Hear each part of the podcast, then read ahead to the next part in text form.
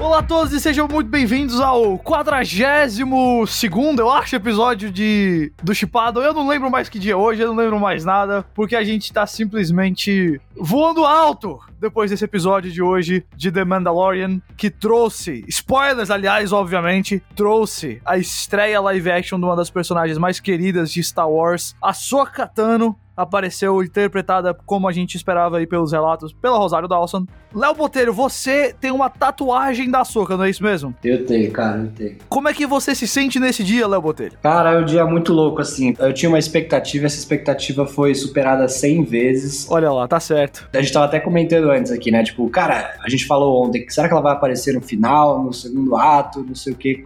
Primeiros segundos. Que isso? Três segundos de episódio. Tiago Romariz, deixa eu perguntar pra você o que é que você falou em voz alta, que eu sei que você falou em voz alta quando tava vendo a série, quando a Toca apareceu.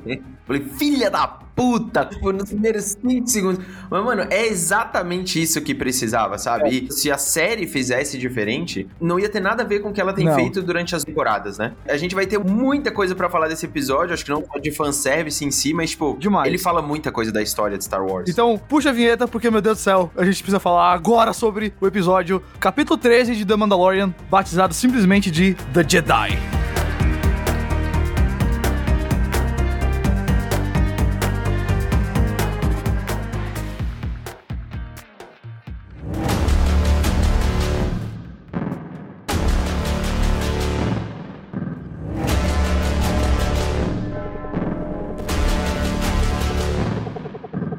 O episódio de hoje, então, temos muito a falar, porque ele traz muita informação sobre o Baby Yoda, ele traz a apresentação da Ahsoka e traz no finalzinho ali uma pista de para onde a série pode ir em termos até de vilões. Mas não tem como não começar pela Ahsoka, até porque o episódio, como o Léo bem falou, três segundos de episódio ela dá as caras e mostra que o Filoni não vai esconder, não. A personagem tá aqui, a versão live action dela, interpretada pela Rosário Dawson. Antes da gente entrar na caracterização dela, ou no que ela fala, ou, enfim, na, na presença dela na história, a gente já tinha visto a Bo-Katan, mas a Ahsoka, obviamente, é um personagem muito mais presente em Clone Wars e em Rebels do que a Bo-Katan. E agora a gente viu a versão live action dela pela primeira vez. Como é que vocês reagiram? Eu vou dizer logo que eu fiquei de boa. Eu sei que existe sempre um pouquinho de uma vibe cosplay quando a gente vê um personagem de animação agora em live action, mas eu acho que até o final do episódio eu já tava bem tranquilo, bem acostumado. E eu olhava, tipo, o jeito que ela se movia, o jeito que ela. a postura dela, tudo assim, era.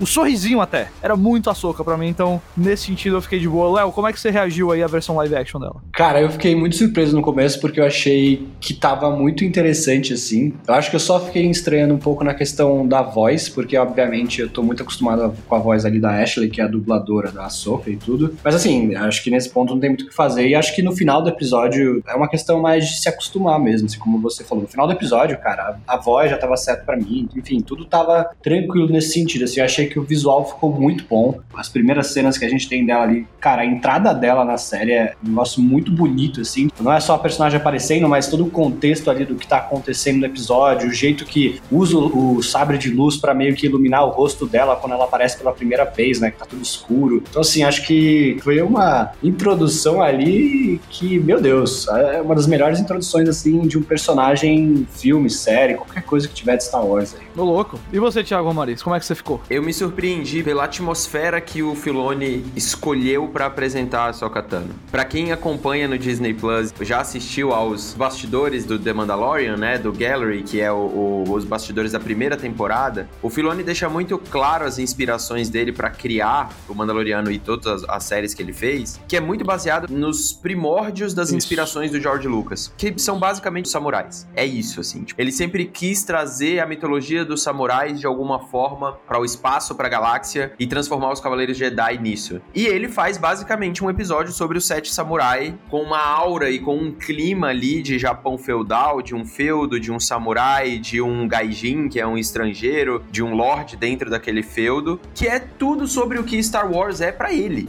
Star Wars para ele significa aquilo. E eu achei muito honesto da parte dele colocar essas inspirações todas dentro de um episódio e, obviamente, apresentar a maior criação uhum. que ele tem, que é a Sokatano, dentro desse contexto. Então, a minha surpresa foi com a forma com que ele fez, porque ele conseguiu, ao mesmo tempo, dizer tudo o que ele queria sobre o legado que ele quer deixar para Star Wars, continuar a história do Mandaloriano, porque esse episódio não é um filler. Tipo, mesmo que a Soca não apareça mais, ele não é um filler. Ele continua a desenvolver a história do bebê Yoda, que agora tem nome. A própria relação dos dois também ali, né? Tipo, alguém dizer na cara dele que, tipo, Exatamente. cara, ele te vê como um pai, enfim, a relação dele é muito. Ele te vê desse jeito tão próximo, né?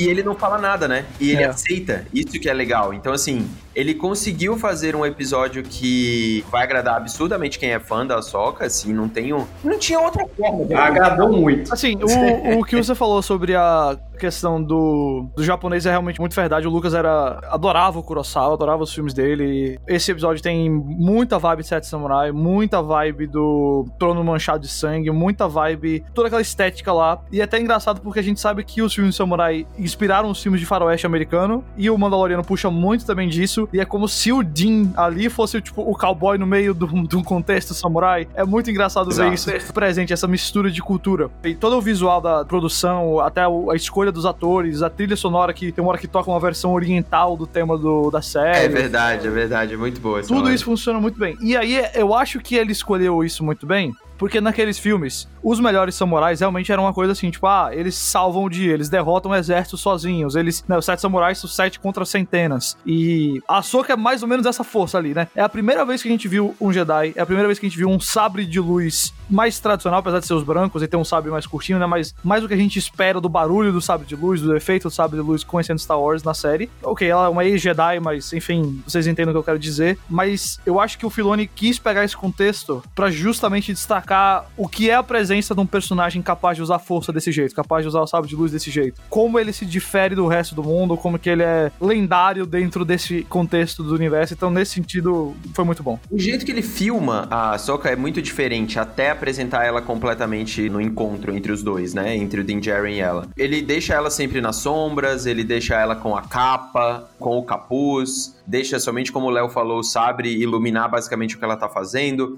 Ela não é uma acrobata, né? Tipo, ela não sai dando cambalhota por absolutamente todos os lugares, ou é super rápida. Não. Me lembrou muito os movimentos de luta dela, me lembraram muito as lutas dos episódios 7, 8 e 9, cara. Tipo, são lutas mais brutais, assim, sabe? Tipo, não é aquele malabarismo de sabre de luz do episódio 1, 2 e 3. É um negócio mais simples, inclusive a luta final. Então, ele também prefere esse tipo de abordagem pra luta da Soca, mesmo ela usando a força, né? Não tem nada demais ela usando a força. Ela usa como o Luke usava no episódio 6, sabe? É tipo, não tem nada demais. Eu acho que o jeito que ele abordou o nome Jedi aqui é muito legal também. Porque em nenhum momento, gente, o mais importante de tudo é isso agora. Que ela não nega ser Jedi. Exatamente. Ela não nega. E aí eu vou dar dois motivos assim pra ela não negar. E o principal deles é: se você fala que ela não é uma Jedi, você confunde a cabeça de quem tá assistindo o Mandaloriano. Uhum. Porque, cara, a missão do cidadão, do Din Djarin, é achar um Jedi. Aí quando você acha a mulher, você vai falar que ela não é? Porra, mas você tem um sabre. Pô, você mexe nos negócios. Você pode treinar o bebê Yoda. E você não é? A gente sabe, quem assistiu e conhece a Soca, que ela não é. Mas você não precisa explicar tudo, até porque ia ficar muito mais explicativo do que Mandaloriano já é. Ela sentar com o Din Djarin numa pedra e contar pra ele toda a história, sabe? Não precisaria. Nesse sentido, eu achei que ele acertou demais. E por outro lado, pode ser que seja uma questão de esperança ainda dela, né? E ela tem isso em si. Por mais que ela não esteja na ordem, ela segue os princípios que ela acredita que são corretos. Independente se é da ordem Jedi ou não. Ela é uma pessoa que tá ali buscando os seus amigos, buscando os seus aliados, buscando proteger as pessoas que não têm como se defender. Então, no fundo, ela tem os conceitos dos Jedi que muitas das pessoas conhecem. E quem não assistiu a Clone Wars ou Rebels não entende por que, que a ordem caiu. Não entende porque os últimos Jedi é maravilhoso, por exemplo, também, entendeu? Que já tava lá isso. O Luke já falou isso. Eu achei isso muito legal. Foi a parte que mais me pegou, assim, no episódio. Fora a parte do sabre dela branco, ela com os dois sabres, que eu acho muito foda isso. Aí pra mim é, é animal demais. E isso. eu concordo com você também, Tia, até porque a grande parte das pessoas que assistem Mandalorianos não assistiu, enfim, Clone Wars ou Rebels, ou pelo menos assistiu uma parte ali, mas não acompanhou completamente ali as duas animações, né? Então, o Filoni teve esse cuidado de introduzir a personagem de uma forma que também não de você não. Não alienar essa galera. Exato, é. E também não encher a cabeça de informação nova, assim, de a pessoa ficar totalmente perdida do que tá acontecendo, sabe? Eu acho assim, ele conseguiu fazer uma coisa que eu acho que era. Existia um desafio ali de trazer ela e ao mesmo tempo você conseguir trazer ela dentro do contexto da série. Acho que como o Thiago mesmo falou que ele faz isso desde o primeiro segundo do episódio ali, né? E aí eu acho que ele conseguiu fazer isso muito bem. É, e eu vou dizer assim para vocês, eu acho que é bom o episódio não ter caído em ser só fanservice. Eu acho que se ele tivesse feito isso, esse episódio ia ser bem vazio. Mas ele se preocupa em avançar, como Léo falou. O relacionamento do Mandaloriano do Dean com o Baby Yoda. Ele se preocupa em avançar o contexto do universo, o estado do Jedi, quem são os vilões, apresentar também pro Dean mais esse mundo. E ele se preocupa em apresentar a Soca. Então ele, o Filoni faz um negócio que avança a história. Ele não faz um negócio vazio. E você vê e fala, não, faz total sentido que seja a Soca a pessoa que está aqui nesse momento.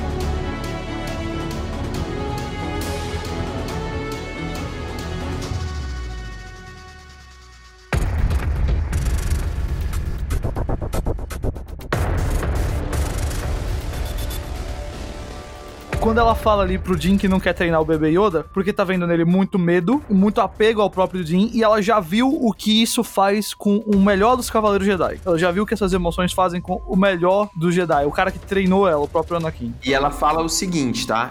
The best of us. Do tipo, ela se coloca Verdade. dentro, sabe? Isso foi uma fala que me chamou a atenção também. Porque literalmente ela não precisa entrar no detalhe. Ah, ela poderia falar the best of them, o melhor deles. Aí o Djarin ia perguntar, é deles? Como assim? Você não é um? Exato. Então ela já deixa dentro do contexto. Né? Foi nesse momento, quando ela falou isso, e aí explicou toda a questão do passado do bebê Yoda, que eu entendi e falei, não, faz total sentido que seja a Ahsoka. Sabendo quem são os Jedi no momento, no contexto da série ali, os cinco anos depois do retorno do Jedi. Provavelmente o Luke, que deve estar treinando uma outra pessoa. Vamos chutar que o Ezra tá por aí ainda, né? Porque, enfim, o final do episódio deixa isso bem, bem aberto.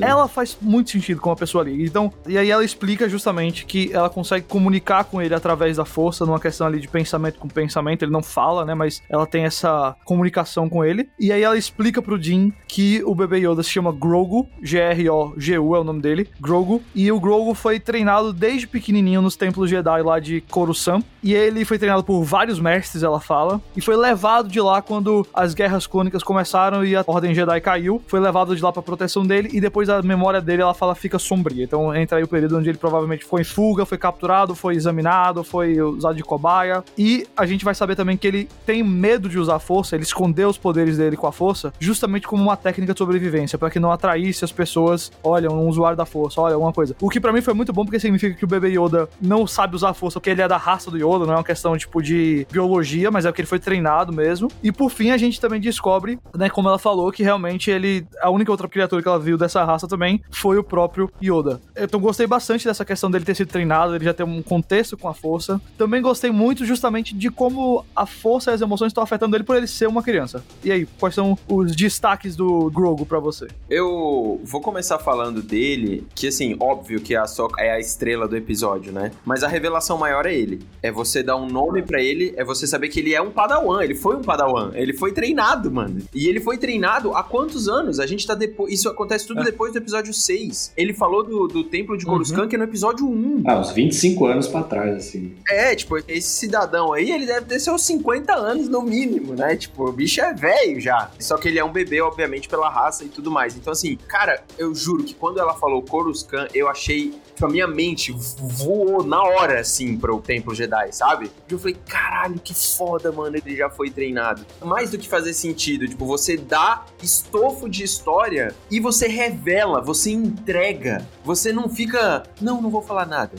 Não, não vou falar nada. É como a gente falou, a primeira temporada é sobre o Dean Jerry. A primeira temporada é sobre o Mandaloriano. A segunda temporada é descobrir o que é o bebê Yoda. E a gente chegou no quarto episódio dessa temporada e a gente já sabe basicamente o que, que ele é, de onde ele veio, uhum. o que, que ele uhum. vai fazer. Tipo, ele foi um bichinho que foi usado de experimento. E esse negócio dele não usar a força é muito parecido com o Luke no episódio 8 de novo, mano. Eu sei que vai, vai parecer que eu tô um disco rachado, mas assim, o Luke, quando perde a fé, depois que o Ben Solo se torna o Kylo Ren, e a gente vê ele encontrando com a Rey lá no episódio 8, Mano, ele renega tudo, ele nem usa mais direito à força, uhum. ele não gosta mais de usar, ele não tem nada. Por qual motivo? Porque ele teve uma decepção, ele teve algo psicológico, familiar, que ele teve que suprimir tudo aquilo. E a mesma coisa acontece com o bebê Yoda. que ele deve ter feito isso por quê? Pra se esconder de tudo que ele já passou, né? Agora a gente vai descobrir quem que escondeu ele, né? No caso, quem que deixou ele escondido e levou ele pro planeta onde ele tava. E a segunda coisa é, na hora que o Din Djarin levar ele pro templo, quem vai ser o Jedi que vai escutar? Léo, a Soka passa então para o Din a seguinte missão: ele levar o bebê Yoda para um planeta chamado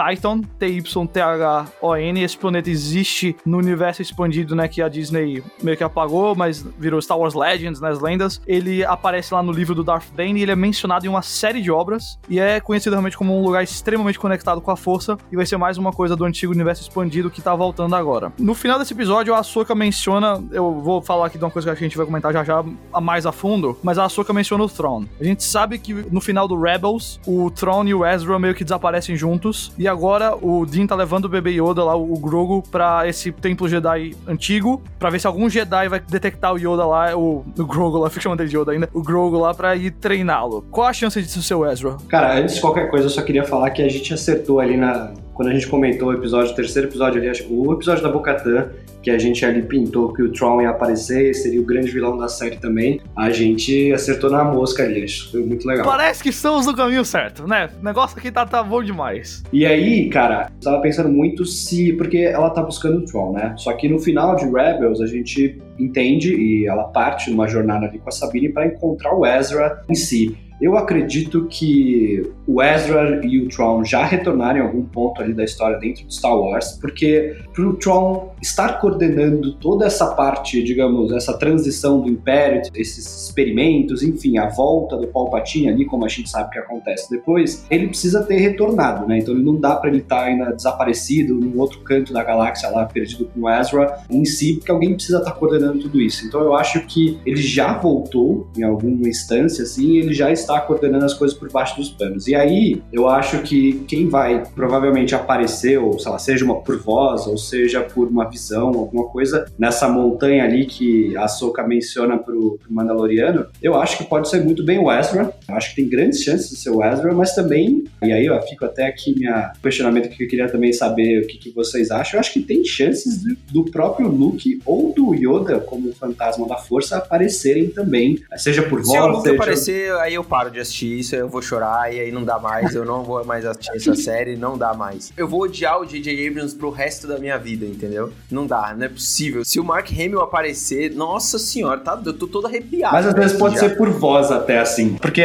obviamente é um trabalho muito difícil você rejuvenescer e tudo ali o ator para ele aparecer na época ali depois do episódio 6. Agora, como voz, cara, eu não vejo uma razão porque Quando não... teve a cenazinha dele jovem lá no episódio 9, até que convenceu, é, viu? É verdade. A voz eu acho mais provável. É, se você parar pra pensar, faz algum sentido, né? Também na linha do tempo, ele tá montando a nova escola, né? Pô, seria interessante ali o Baby Yoda sentado na montanhazinha ali, aí começa a escutar umas vozes e uma das vozes é o Luke ali falando, sabe? Mas, mano, eu, de novo, eu acho que se for muito subjetivo, também não acho que encaixa com o Mandaloriano. Eu acho que deveria ter alguém, sabe? Do tipo, toda missão que o Mandaloriano teve, os episódios entregaram. É dificilmente a gente vê uma missão é que ficam com dois episódios, sabe? Então, tipo, você vai lá pro topo da montanha, você vai ouvir. Pode ser que no próximo episódio não aconteça isso. Mas se for no seguinte, aí aparece o Luke ou aparece o Yoda. O Yoda eu acharia meio esquisito porque era dois Yodinhos, assim, sei lá, eu achei meio estranho. Mas o Luke tá vivo, né? Sim. Uhum. Neste momento, o Luke Skywalker tá vivo.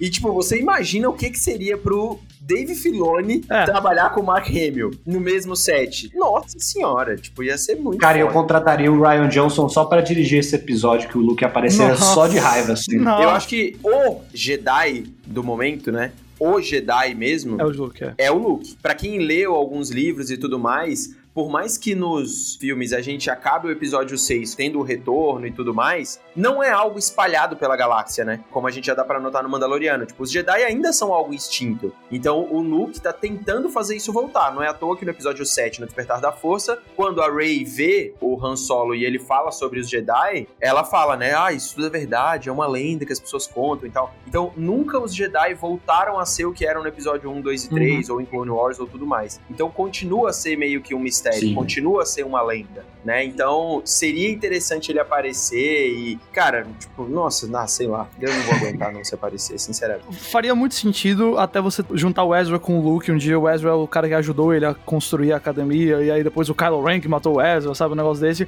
Faria a ponte pro Grogu, né? Pra ele ser justamente alguém treinado pelo Luke. Faria sentido, né? Da academia ali. Mas a gente não tem como saber isso ainda, mas eu acho que não tem muitas opções. Como o Thiago falou, não é um negócio espalhado, não tem muita gente. O Luke é o Jedi do momento. E a própria Soka fala isso, né? A ordem já não existe, ela caiu há muito tempo e não existem tantos Jedi assim. Exato, exato. A gente sabe do Luke, sabe do Ezra, sabe da Soka. Eu não sei se tem mais algum relevante assim nessa época. Léo, você é bem ligado no lore. Tem algum que a gente tá esquecendo que pode aparecer? Do universo canônico, assim, não. Tem a Leia, mas ela não é Jedi, né? Mas, assim, ela não tem como treinar ele, não. É, e é até mais difícil, enfim, pelas circunstâncias é. também de ter qualquer volta ali da personagem. Mas é isso, assim, não, não tem muitas outras coisas, não.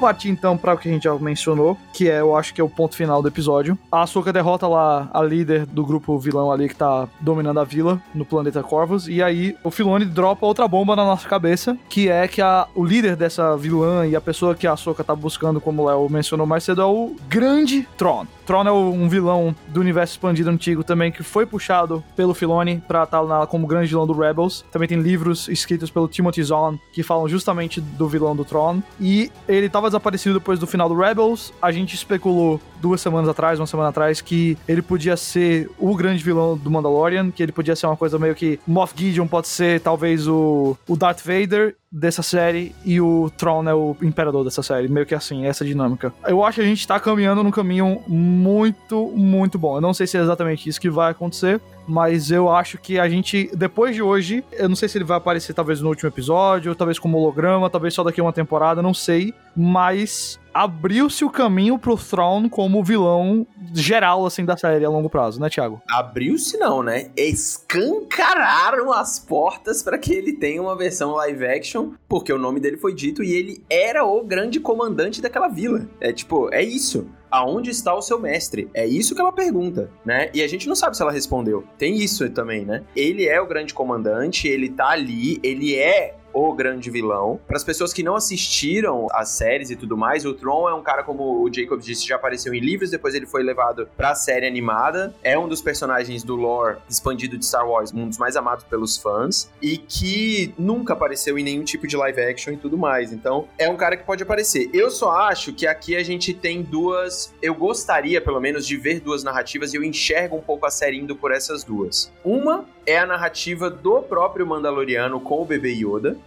onde ele tem a missão dele, ele precisa entender o que, que é o Grogu e tudo mais, para onde aquilo ali vai, e talvez seja a missão também dele juntando com a Bocatan. Aí é uma linha narrativa, e a outra é a da Ahsoka com o Thrawn e com o Ezra. Porque ela tá na missão dela. Então, essas duas coisas vão se conectar provavelmente por quem? Pelo Moff Gideon, que é o cara que tá fazendo as experiências com os midi-chlorians lá que a gente viu, e também tem o Darksaber dos Mandalorianos. Então, tipo, ele é o elo dessas duas coisas e o nosso guia nessa jornada é o próprio Din Djarin, que não sabe de porra nenhuma, né? Ele tá aprendendo igual a gente tá aprendendo. Então, eu acho que tem tudo para isso acontecer, sim. Não acho que vai ser resolvido nessa temporada, até porque não precisa. Dá para você esperar mais um ano aí, por exemplo, pra terceira temporada, você colocar o Ezra de uma vez. Eu acho que isso pode acabar acontecendo. Eu achei só que o fanservice deste episódio é o Tron. Porque se qualquer pessoa assiste isso e ela fala, me diga onde está o grande almirante Tron. Quem porra é Tron? Você não tem ideia, nunca foi falado o nome dele em nenhum filme, em nada, nem Mandaloriano na primeira e segunda temporada, então você não tem ideia do que, que é isso. E aí eu acho que esse é o fanservice que pode fazer o negócio ser revelado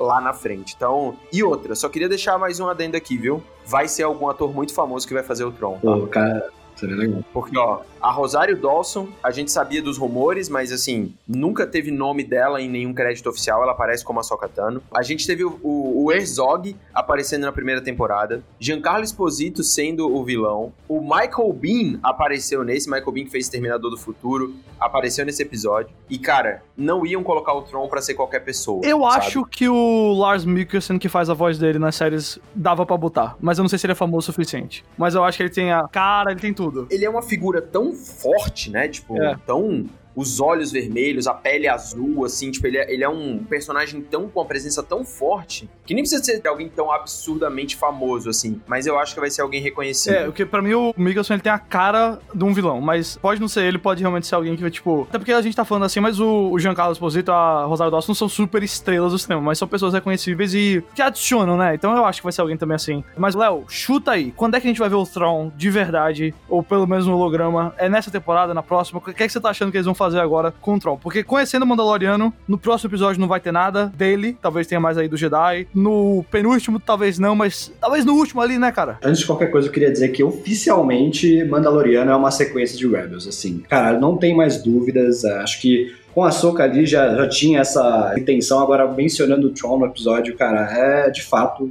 é uma sequência. Então, assim, se é uma sequência de Rebels, a gente tem que pressupor que, cara, Ezra, Sabine, esses personagens vão todos ser introduzidos em algum ponto. Enfim, a história também ali que continua de Rebels também vai se apresentar em algum ponto. E aí, sobre o Tron, acho uma coisa que eu acho interessante também é que uma coisa que a gente até discutiu já, que faz todo sentido ele ser esse vilão que rege as engrenagens do que esses testes, enfim, da clonagem e de toda essa transição para que o Palpatine volte, enfim, porque além do plano de contingência, que é o plano lá de que né, o Império deveria acabar para que um outro fosse construído, e aí, teoricamente, o Palpatine voltaria depois, faz todo sentido você dar pro Tron isso, até porque isso é uma coisa canônica também, é do personagem, também foi abordado em Rebels. Ele não é da galáxia que a gente conhece, né? Ele veio das regiões desconhecidas, justamente onde o Império que remanesceu foi para se esconder e se reorganizar e reestruturar a Primeira Ordem. Então, assim, cara, tem tudo ali para você realmente colocar ele como o grande vilão da série.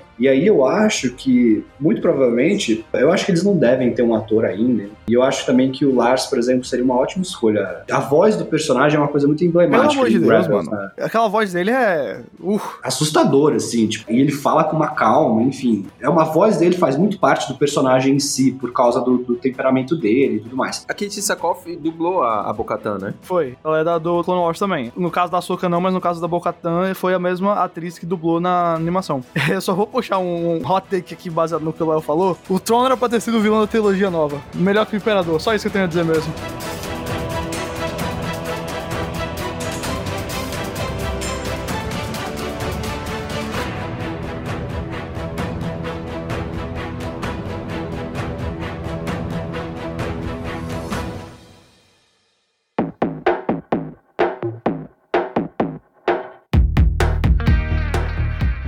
Adorei o episódio, eu achei ele realmente, ele é emocionante como esperado. Me causou a estranheza que eu esperava também de você ver um personagem que você só viu no desenho, ela se transformar em live action, tem um quê de cosplay ali no meio, tem um quê de fan-made. Eu acho que o Filoni foi super econômico na forma como ele dirige, ele foi muito bem na estética, né? Mas assim, as cenas de ação eu acho elas bem econômicas, acho elas bem calminhas. Ele aposta muito mais nos quadros, né? Do tipo de como você vai compor a cena do que necessariamente na ação, principalmente pra evidenciar esse clima samurai que ele queria dar no episódio inteiro. Então eu gostei bastante do episódio, achei ele bem, bem, bem emocionante mesmo. E o saldo é absurdamente positivo por você apresentar uma nova personagem pra um secto de fãs enorme que nunca assistiu as animações e agora conhece a Soka. E você pode depois conectá-la com o Darth Vader, com o Anakin, com o Yoda e com todo mundo, que é o que faz parte da história dela. Cara, o The Mandalorian é a melhor coisa de cultura pop que existe em 2020. 100%. Nossa, com certeza. 2020 talvez seja o pior ano das nossas vidas, assim, de geração, né? Do, tipo, acho que a maior tragédia da geração dos últimos 20 anos, 30 anos. E você ter um resgate da essência da melhor franquia de cultura pop que já existiu, principalmente depois da desgraça que foi o episódio 9, me dá um pouquinho de esperança no que vai acontecer daqui Eu pra entendo frente. 100%. Eu vou até comentar uma coisa assim pro pessoal. É, teve alguns anos que, tipo, quando tava tendo algumas dificuldades no meio do ano,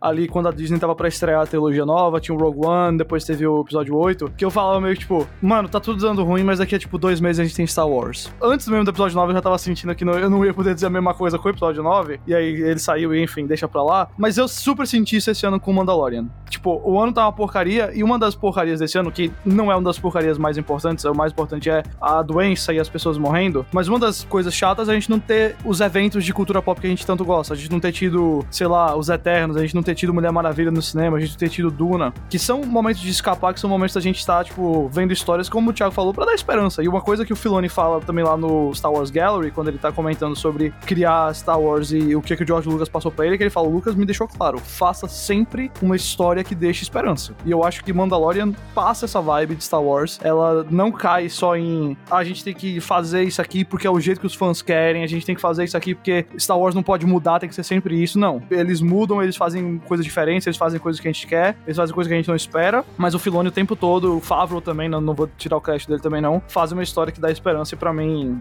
é isso. Mandalorian tem sido é, o escape nesse fim de ano tão difícil. Que bom que essa série é tão boa assim. E eu vou falar, é melhor que metade dos filmes de Star Wars, principalmente Shield. Porque assim, cara, Star Wars é quando é bom, é muito bom mesmo. Nossa. Essa é a realidade. Star Wars nem sempre é bom, mas quando Star Wars é bom, é a melhor coisa do mundo. Então a gente vai encerrar o chipado por aqui. Sigam arroba Oficial, assinem o podcast. Tem um vídeo sobre a soca lá no canal do Thiago Romariz no YouTube. Tem um guia lá no chipo.com.br com os episódios mais importantes da soca, tanto no Clone Wars quanto no Rebels, porque tem tudo no Disney Plus pra você assistir. E você pode ir lá, aproveitar aí essa semana, assistir esse fim de semana, assistir Rebels, assistir Clone Wars e conhecer mais a personagem. E Jacobs, hum. um lembrete aqui: quantos episódios nós ainda temos de The Mandalorian nesta segunda temporada? Três, tem mais três. Nossa, vai acontecer, cara. O Tron vai aparecer. 4 de dezembro, 11 de dezembro, 18 de dezembro. Próximo é escrito pelo John Favreau, penúltimo é escrito pelo Rick Famuyiwa e o último também é escrito pelo John Favreau. Não sabemos os diretores, mas é isso aí por enquanto. O Tron vai aparecer e a gente ainda vai ter uma. As nossas cabeças ainda serão mais explodidas. E aí eu admiro mais ainda a série porque ela não deixou a soca para aparecer no final. Colocou na metade pra ter mais coisa. Ou seja, não parem de ouvir o Chipado. Semana que vem a gente volta com mais Mandalorian, com mais tudo. Até lá!